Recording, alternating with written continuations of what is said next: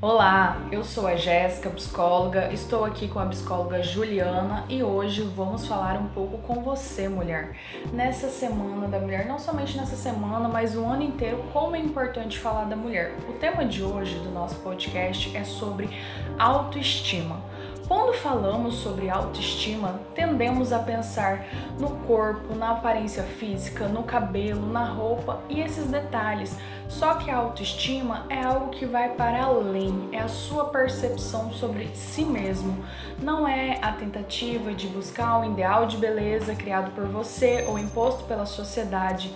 É sua percepção sobre você, como você se vê, como você se valoriza, quais são seus, seus princípios, seus valores. Autoestima é algo muito mais amplo. Mulher, tudo que acontece com você fora reflete o que acontece dentro de você.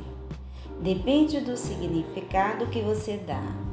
Tem a ver com a leitura que você faz sobre as coisas e como você lê interpreta e reage diante das circunstâncias que lhe acontecem. Você tem se escutado?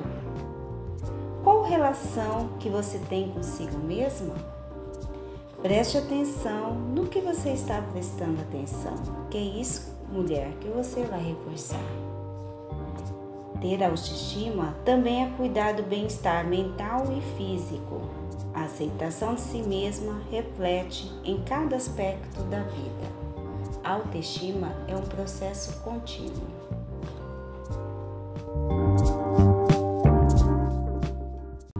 Como bem a psicóloga Juliana colocou, a autoestima é um processo, é algo diário, é uma construção. Se você está sentindo que a sua autoestima não tá legal, que você precisa trabalhar isso em você, procure a ajuda de um profissional capacitado.